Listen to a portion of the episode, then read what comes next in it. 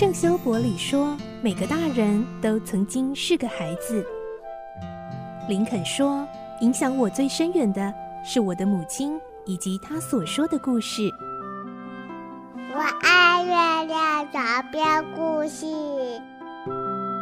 晚安，月亮床边故事。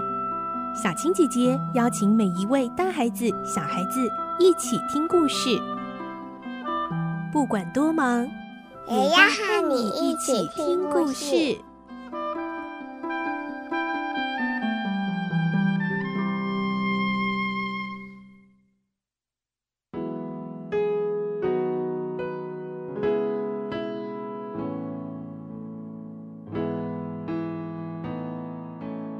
晚安，欢迎你和我们一起听故事。我是小青姐姐，我们继续来听伊索的故事。今天是第三集，我们会听到伊索被专门买卖奴隶的商人带到城里去了。其他的奴隶们看到面貌丑陋的伊索会有什么反应呢？来听今天的故事。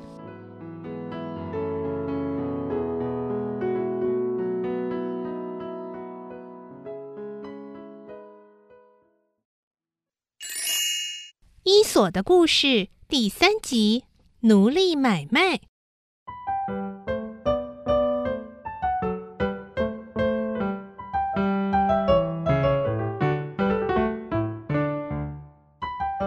隶商人带伊索进城，把伊索安置在奴隶住的地方。那里有两个年纪很小的奴隶，一看到伊索就大叫一声躲开了。哎呦，好恐怖啊！伊索对奴隶商人说：“老板，我答应你的事情兑现了，你等于买下了对付坏小孩的良药。”奴隶商人没有回答，就走开了。原来奴隶们议论纷纷：“呃，这个人长得不知道做什么打算呢？买了这么脏兮兮的丑八怪回来，哎，真的是。哦，哎，你知道他为什么要买这个人吗？不知道哎。哎，你说什么？哦。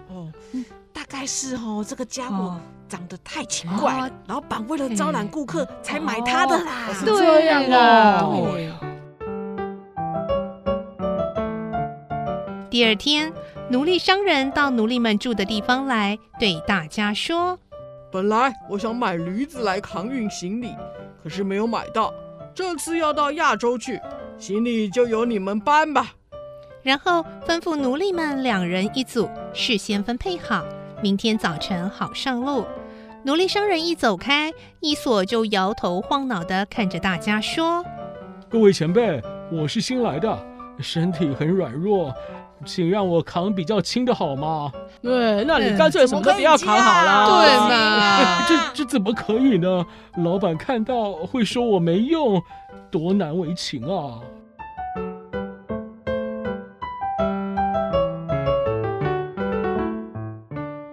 第二天早晨，伊索看到行李中有一个柳枝编的笼子，又深又大，里面装满了面包，就说：“哎，好，这个笼子啊，由我来扛吧。”一个奴隶这样笑他说：“嘿嘿，你们瞧这个笨蛋，要求扛轻的，自己却选上最大的一件。”另一个却说：“哦，他才不笨呢，他自愿扛那个笼子，是为了要靠近面包啦。”他这样可以多吃一点呢。好了好了，就让他去扛吧。伊索一语不发的摆好姿势，用力扛起那个分量很大的笼子。因为笼子太重了，一路上摇摇晃晃，快要支撑不住的样子。奴隶商人在旁边说：“嗯，伊索多认真啊！要是大家都像他这样，还怕不能捞回本钱吗？” 其他的奴隶两人一组扛着行李，显得很轻松。大家都在嘲笑伊索，可是伊索并不觉得辛苦。上坡的时候，他把笼子放下，用力拖上去；下坡就轻松了，可以让笼子自己滑下。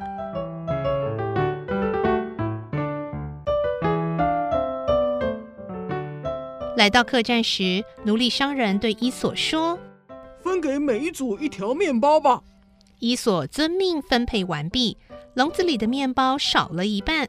到达另一家客栈，照样每组分给一条面包，笼子就空了。这会儿扛着空笼子的伊索走起路来比谁都快，后面的奴隶们又开始议论了。哎，没想到那家伙居然那么聪明！对呀，哎，看起来像个笨瓜，头脑倒很灵活啊。对他所以要扛面包，是因为面包分给大家吃了之后，笼子就空了。哎，我们扛的这些杂货啊、布匹呀、器皿，走再多路也都不会减轻啊！哎，可恶的家伙，最好把他抓来活活烧死。对了，对了。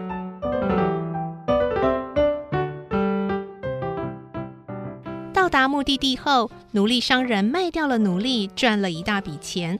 可是还有三个卖不到好价钱，一个是会写字的少年，另一个年纪也不大，会弹竖琴，还有一个就是伊索。奴隶商人的朋友对他说：“可以带他们到沙漠斯岛，那里的人哦都很有钱啊。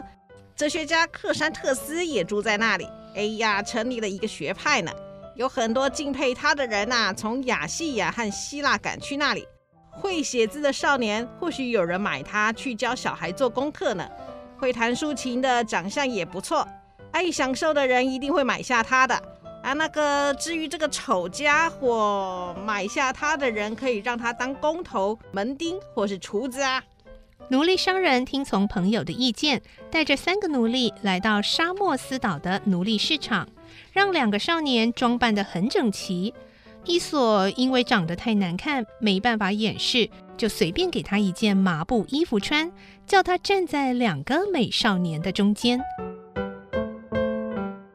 前来购买奴隶的人打量了他们一会儿，说：“旁边两个还不错，中间的家伙糟透了，谁会要那种丑八怪呢？”无论人家怎样批评，伊索的脸色丝毫没有改变。这时候，正好克山特斯的太太坐着轿子经过那里，听见有人在卖奴隶，回家后就对丈夫说：“我们家大都是未成年的奴隶，一些繁重的工作都没有人做。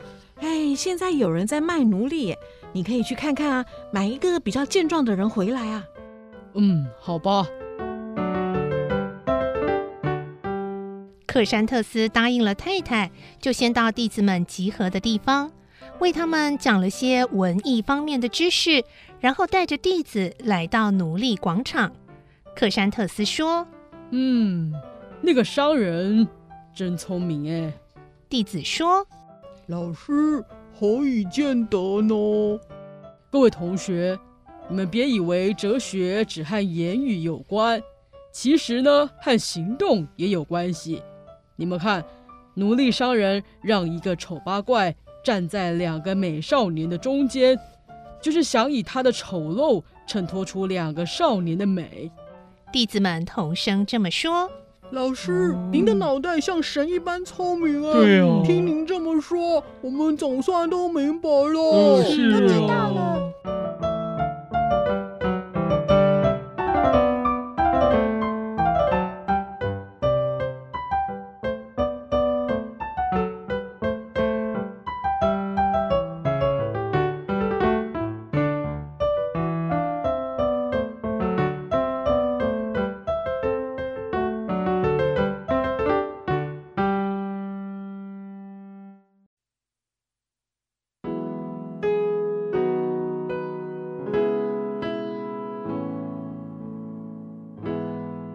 今天的故事就先听到这里喽，明天再继续来听伊索的故事。